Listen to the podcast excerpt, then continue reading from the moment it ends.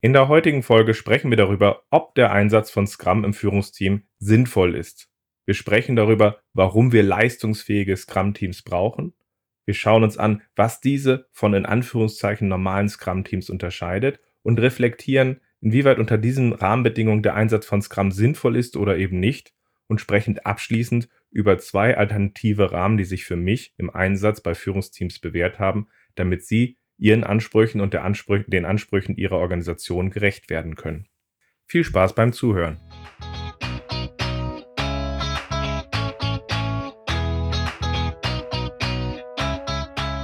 Scrum ist einfach zu verstehen. Die Krux liegt in der Anwendung für deine Zwecke in deinem Kontext. Der Podcast Scrum Meistern gibt dir dazu Tipps und Anregungen. Moin Moin, in der heutigen Folge sprechen wir Scrum in Führungsteams und ob das Sinn macht. Schön, dass du dabei bist. Mein Name ist Ralf Kruse. Ich helfe Organisationen durch Training und Coaching agile Herangehensweisen effektiv zu nutzen und das ohne Dogma und Methoden als Selbstzweck. Viele Führungsteams wollen beim agilen Arbeiten mit gutem Beispiel vorangehen und gleichzeitig wird an sie immer wieder mit Nachdruck herangetragen, dass man ein Führungsteam braucht, was effektiver agiert, schneller entscheidet, Richtung und Orientierung gibt und letztlich dabei hilft, dabei die selbstorganisierte Arbeit in den Bereichen und den Teams funktioniert, ohne übergriffig zu sein. Was gar nicht so trivial ist. Steigen wir also mal inhaltlich ein. Warum brauchen wir in einer agilen Organisation leistungsfähige Führungsteams? In agilen Organisationen handeln Bereiche und Teams eigenverantwortlicher. Damit diese effektiv agieren können, brauchen diese üblicherweise eine Klarheit von Richtung, Rahmen und eine unterstützende Umgebung. Üblicherweise tun sich diese Einheiten in den meisten Organisationen, die ich kenne, schwer damit, diese Klarheit selber zu schaffen. Und das ist die Aufgabe eines Führungsteams, hier genau die förderlichen Rahmenbedingungen zu schaffen und zu unterstützen, dass diese Rahmenbedingungen und diese Klarheit da sind. Ergänzend ganz kurz ein kleiner Tipp. Falls ihr bei euch Führungsteams habt, die darüber klagen, dass sich die Leute immer wieder außerhalb der von ihnen angedachten Spielfelder bewegen und sagen, deswegen muss ich eingreifen, dann ist das ein ganz klares Indiz dafür, dass bei euch eben halt nicht diese Klarheit besteht, wo das Spielfeld ist, wo die Leute eigenverantwortlich agieren. Und wenn jetzt die Führungsteams und die Führungskräfte hier übergriffig werden, fallen die Leute meistens zurück, dass sie sehr passiv sind und dann schimpft man als Führungskraft nur darüber, dass man sagt, hey, ich glaube, wir haben die falschen Mitarbeiter, die bringen sich einfach nicht genug ein. Dabei hat man genau dieses Verhalten gerade eigentlich selber verursacht. Schaut also mal genauer auf eure Umgebung und fragt euch selber, haben wir eigentlich eine solche Umgebung, wo diese Klarheit besteht, sodass die Leute ermutigt sind, in die Verantwortung zu gehen und wirklich dort autonom zu agieren? Oder ist das so eine schizophrene, inkonsistente Umgebung, in der das doch zu dieser Passivität führt? Natürlich macht es in einer solchen Situation besonders Sinn, dass die Führungskräfte vorausgehen und den beteiligten Personen dabei helfen, diese Klarheit zu gewinnen von dem, wo sie dort agieren, damit sie mehr Verantwortung übernehmen. Und das ist auch eine ganz wichtige Aufgabe, dass Führungskräfte sich hinterfragen und sagen, wie ich daran arbeiten kann.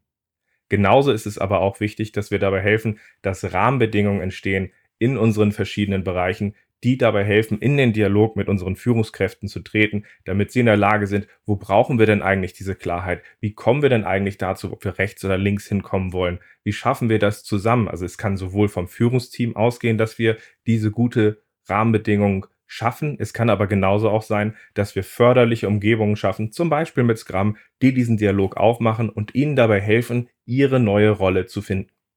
Als zweites Thema finde ich es wichtig, dass eine gute agile Umgebung dabei hilft, Transparenz zu schaffen. Das heißt, uns zu helfen, Hindernisse klar aufzudecken und zu sehen. Und hier sind dann auch wieder die Führungskräfte gefragt, sowohl zu ermutigen, dass wir diese Hindernisse klar schaffen, diese Transparenz schaffen, ohne dass man Sorge haben muss, dass es Konsequenzen für irgendwelche negativen Meldungen gibt, wir haben ja in vielen Firmen leider eine Kultur, in der man sagt, grün ist gut, also komme jetzt nicht mit was Roten, dafür habe ich keine Zeit. Und da sollten gute Führungskräfte bei ermutigen, dass die Leute dabei mitgehen.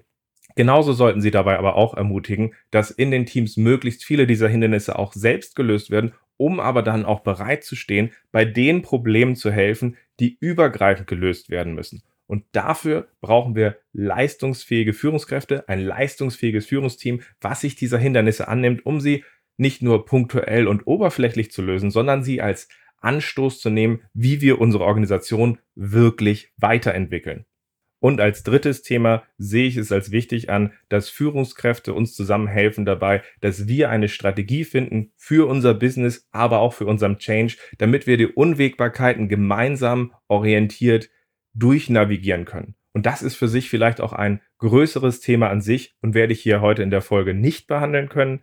Aber mein Lieblingsbuch zu dem Thema heißt Good Strategy, Bad Strategy und ich werde es auch nochmal in dem Artikel zu dieser Folge verlinken und dann könnt ihr euch ja vielleicht mal das Buch oder das Hörbuch angucken. Ich kann es jedenfalls sehr empfehlen. Und der vierte und letzte Punkt, den ich teilen möchte, warum wir leistungsfähige Führungsteams brauchen. Gerade am Anfang fällt diesem Führungsteams eine koordinierende Rolle zu. Das heißt, wir haben einzelne Inseln, die es noch nicht gewohnt sind, zusammen zu interagieren. Und da gilt es am Anfang erstmal zu koordinieren, dabei zu helfen, dass die Sachen ineinander greifen und sie danach zu ermutigen, sich eben auch dabei weiterzuentwickeln, das mehr und mehr direkt und autonom zu übernehmen, sodass wir wirklich leistungsfähig werden. Insgesamt gilt halt, je mehr Autonomie ihr wollt, je mehr Eigenständigkeit ihr wollt, desto mehr Klarheit und Alignment brauchen wir in unserer Organisation, damit wir in dieser Autonomie sinnvoll und konstruktiv zusammen agieren können. Und das ist die klare Aufgabe eines guten Führungsteams. Wenn du jetzt noch weitere Themen siehst, die es wichtig machen, dass wir ein leistungsfähiges Führungsteam brauchen, dann schreib mir gerne über LinkedIn. Ich bin da sehr gespannt, welche Punkte du da noch siehst. Die Liste ist mit Sicherheit unvollständig und ich freue mich da einfach von dir zu hören. Als zweites Thema in der heutigen Folge sehe ich es aber als wichtig an, dass wir uns klar machen, was unterscheidet eigentlich ein typisches Führungsteam von einem typischen Scrum-Team, was in der Entwicklung zum Beispiel arbeitet. Mir ist es wichtig, dass wir uns der Unterschiede bewusst sind, weil nur dann können wir uns hinterfragen, macht es bei diesen Unterschieden auch Sinn, hier wirklich mit Scrum zu agieren? Oder wenden wir einen völlig unpassenden Rahmen für etwas an, wo Scrum einfach auch nicht drauf passt? Schauen wir also erstmal auf ein typisches Scrum-Team. In einem typischen Scrum-Team agieren wir ja so, dass wir ein Team haben mit allen Fähigkeiten, was aus leichtgewichtigen Anforderungen einsetzbare Lösungen entwickeln kann. War es noch im Taylorismus üblich, zwischen Denken und Handeln zu trennen? Das heißt, im Grunde ein Team war eher eine verlängerte Werkbank, die einfach die Themen für uns umsetzt. Ist in diesem Sinne ein Scrum-Team eine Umgebung, wo die Handelnden denken. Das heißt, in eine ganz andere Eigenverantwortung gehen und aus dieser Direktheit viel schneller auch mit umfassenderen Situationen umgehen können. Das heißt aber, wir kombinieren hier sowohl das Treffen der Entscheidung für unseren Bereich in diesem Team mit der direkten Umsetzung, die wir dann direkt halt auch machen. Und das ist in einem Führungsteam in den meisten Fällen, die ich kenne, fundamental anders. Hier stehen die meisten Mitglieder meistens einzelnen Bereichen oder Funktionen vor und der Anteil der direkt selber umgesetzten Arbeit ist überschaubar. Das heißt, hier werden Entscheidungen getroffen, hier wird koordiniert, hier werden Richtungen und Strategien gemacht, aber hier wird nicht zwingend operativ umgesetzt, sondern diese Sachen werden in der Regel an ihre Untergebenen delegiert. Das heißt, aus meiner Sicht sind die meisten Führungsteams eher dran an dem Begriff des Gremiums als dem eines selbstorganisierten Teams, was halt auch selber Themen umsetzt und direkt selber in seinem Einflussbereich gestaltet. Was natürlich die spannende Frage aufwirft, wie passt das Ganze eigentlich zu Scrum? Wenn ihr jetzt natürlich als Führungsteam in eurer Organisation agiert und dabei in enger Zusammenarbeit eigenständig wirkliche Ergebnisse schafft, wirkliche Inkremente, dann könnte Scrum durchaus passen. Allerdings habe ich davon kaum Organisationen getroffen. In den meisten Führungsteams, mit denen ich gearbeitet habe, lag der Fokus zumindest anfangs sehr stark auf das Treffen von Entscheidungen, das Geben von Richtungen, das Schaffen von Richtlinien, dem Koordinieren und der Arbeit an der Strategie. Und für diesen Kontext finde ich ist Scrum ungeeignet. Und wenn man dann doch versucht, in so einem Bereich Scrum zu machen, dann wird das sehr interessant, weil wenn die anfangen, Scrum kreativ umzubiegen, dass es irgendwie passt und sagt, das ist ja sowas wie und das passt doch schon irgendwie, dann guckt natürlich die Belegschaft sehr genau drauf.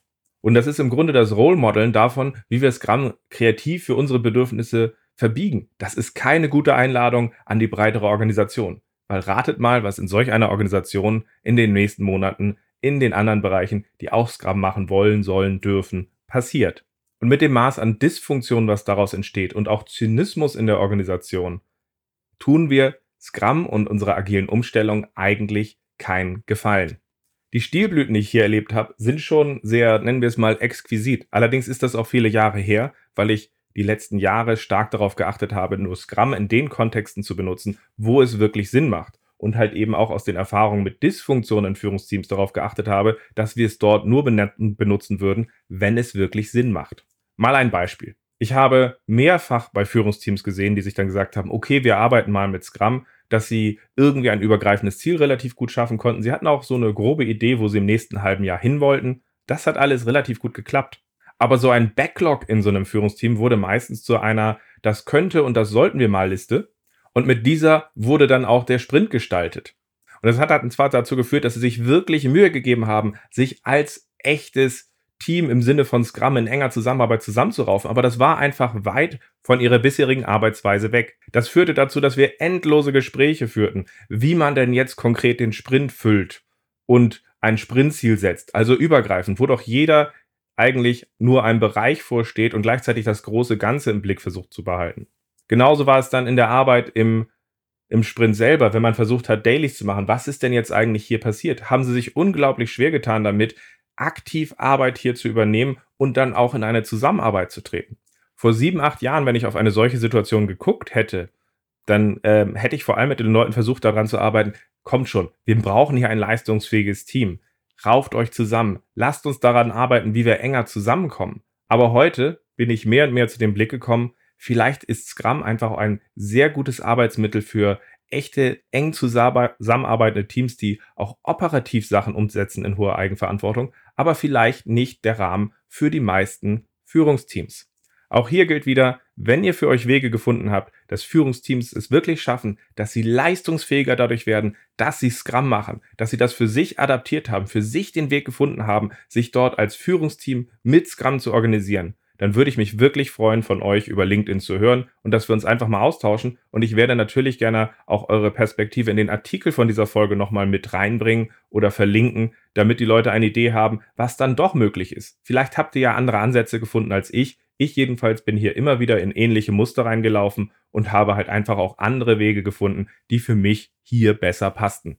Genauso aber auch wieder meine Bitte an dich. Schau mal in deiner Umgebung, ob Scrum zu eurem Führungsteam passt und ist, ob es euch wirklich hilft, dabei weiterzukommen oder ob es einfach nur zu Beschäftigungstherapie führt von Leuten, die sich eigentlich um die Themen in der Organisation kümmern sollten und einen wirkungsvollen Rahmen finden sollen, der ihnen jetzt hilft, direkt leistungsfähig zu werden. Wir können uns das ja in vielen Organisationen nicht leisten, dass das Führungsteam sich erstmal ein halbes Jahr in Selbstfindung bewegt, wo wir doch eigentlich in einem größeren Change drin sind und von ihnen jetzt einfach auch Richtung und Klarheit brauchen. Was mich zu der vierten und letzten Frage für den heutigen Podcast bringt. Welche Alternativen zu Scrum haben sich denn für mich bewährt, um effektiver im Führungsteam zu agieren? Da möchte ich in der heutigen Folge kurz zwei Themen skizzieren. Einmal 4DX und einmal Soziokratie 3.0, kurz S3. 4DX ist ein Strategy Execution Framework, was von Stephen Covey und Chris McChesney geschaffen wurde. Es ist relativ einfach. Es hat vier Bestandteile ein widely important goal, was das übergreifende Ziel ist, was wir hier erreichen wollen. Lead Measures, das sind Punkte, die uns wenige Monate voraus eine klare Orientierung geben, wo wir uns verbessern wollen. Ein Scoreboard, was uns hilft zu sehen, wo wir gerade stehen. Und ein wöchentlicher Rhythmus, der uns dabei hilft, alle in die Verantwortung zu nehmen. Zu dem, was Sie jetzt zu unserem nächsten Zwischenziel beigetragen haben oder beitragen werden.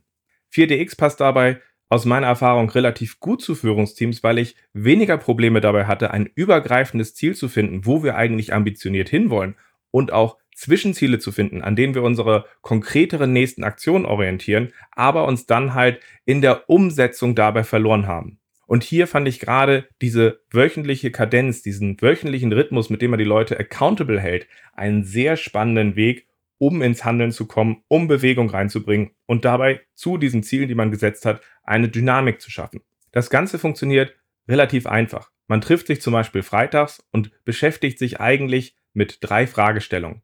Wurden die Sachen auch wirklich umgesetzt, die wir uns letzte Woche vorgenommen haben?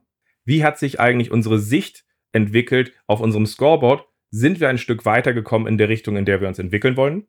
Und dann reihum wieder zu gehen, zu sagen, okay, und was trägt jedes Führungsteammitglied bis zur nächsten Woche dazu bei, dass wir hier Bewegung reinkriegen. Die Veränderung der Frage hier auf die Frage, was kannst du dazu beitragen, dass wir nächste Woche hier Bewegung wieder reinkriegen, konkrete Sachen, die du in der nächsten Woche machst, ist sehr viel näher an den Arbeitsmodus, den die Leute aus dem Führungsteam gewohnt sind. Und vermeidet auch erstmal Grundsatzdiskussionen. Ja, wie agieren wir jetzt hier ganz grundsätzlich als Team? Weil die Leute gehen im Grunde rein und sagen, pass mal auf, in der und der Richtung sehe ich was, das nehme ich mit an der Stelle und da bringe ich nächste Woche mit, dass das funktioniert hat. Bam. Also es geht schnell, es ist fokussiert und es greift unglaublich gut in das Naturell von den meisten Führungsteams, die ich kenne und gibt ihnen damit einen Rahmen, mit dem wir relativ schnell agieren können.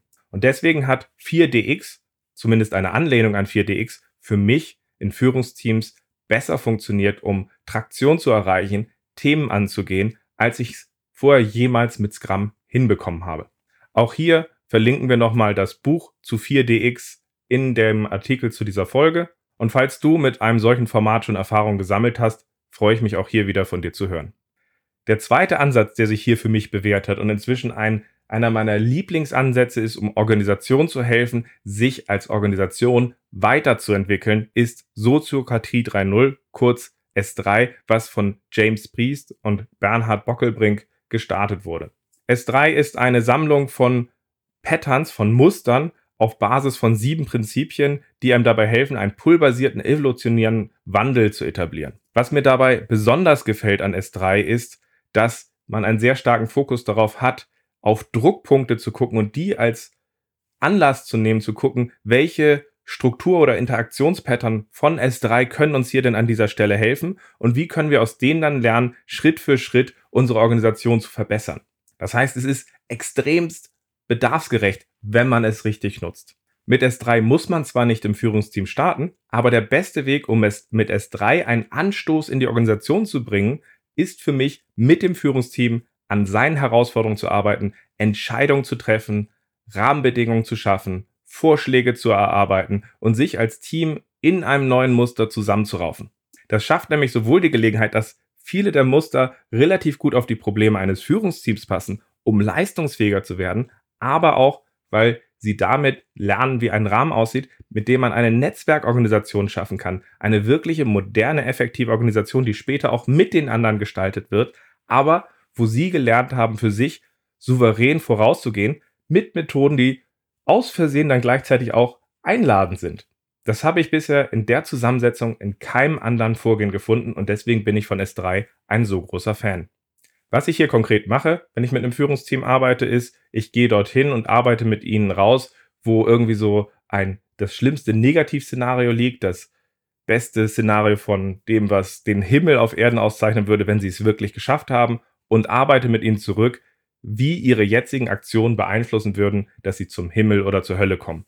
So schaffe ich im Führungsteam einen Bedarf, wo sie sagen, eigentlich müssten wir uns jetzt mal zusammenraufen, damit wir hier wirklich etwas bewegen.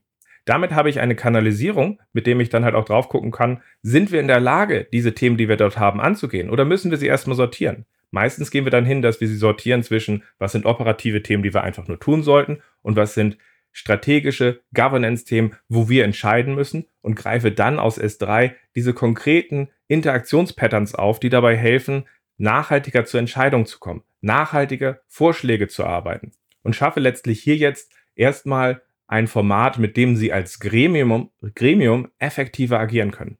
Aber mit der Perspektive, dass es nicht nur diesem einen Punkt als Führungsteam direkt hilft, dass sie dort entscheidungsfreudiger werden, wie sie diese Muster nutzen können, um einen anderen Level an Agilität und Interaktion in der Breite der Organisation später, her später herzustellen, wenn sie es denn wollen. Vom Herangehen liegt dort am Anfang der Fokus dann sehr viel stärker darauf, dass wir effektiver entscheiden und agieren als Gremium. Danach stellt sich meistens der Fokus heraus, dass wir mehr herausarbeiten sollten, äh, die Klarheit, welche Zuständigkeiten wir eigentlich in der Organisation haben, wo liegt eigentlich die Verantwortung, was ein Schlüssel ist dafür, dass wir besser delegieren können und als dritter Schwerpunkt die Ausweitung dieser Herangehensweise auf die Organisation, wo uns diese Methodik von S3 wirklich weiterhelfen kann, sodass wir passgenau unseren Weg finden. Am spannendsten an der Arbeit mit S3 finde ich, dass es uns ungemein dabei hilft, dass es sich natürlich, pragmatisch und locker anfühlt, weil wir halt erst einen sehr klaren Fokus haben, wo wir interagieren und erst aus dieser Klarheit dann in die Breite gehen. So gesehen, melde dich gerne mal, wenn du mehr über S3 wissen willst. Ich überlege dazu einige dedizierte Podcast-Folgen zu machen und bin da einfach mal gespannt, was euch zu diesem Thema interessiert. Grundsätzlich gilt für mich, es gibt für viele Führungsteams besser passende Herangehensweisen, um einer agilen Organisation gerecht zu werden als Scrum. Der Kontext, um im Führungsteam mit Scrum zu arbeiten, muss passen. Und wenn er passt, ist das toll und man hat dort natürlich ein unglaublich gutes Beispiel für die Organisation. Aber ich habe wenige Organisationen gesehen, wo diese Voraussetzung wirklich erfüllt war. Gleichzeitig finde ich 4DX und S3 wirklich passende Alternativen, die sehr viel besser zu dem Kontext und der, den Bedürfnissen eines Führungsteams passen und setze diese deswegen präferiert ein, um Führungsteams dabei zu helfen, dass sie ihrer Organisation helfen können und die Orientierung geben können, so wie es von ihnen erwartet wird. Wenn du hier jetzt andere Wege noch siehst, die spannend sind, auch die würde ich gerne hören, schreib mich da gerne mal an. Ansonsten hoffe ich, dass du einige Impulse aus der heutigen Folge mitnehmen konntest und ich hoffe, wir hören uns bald wieder. Bis dann!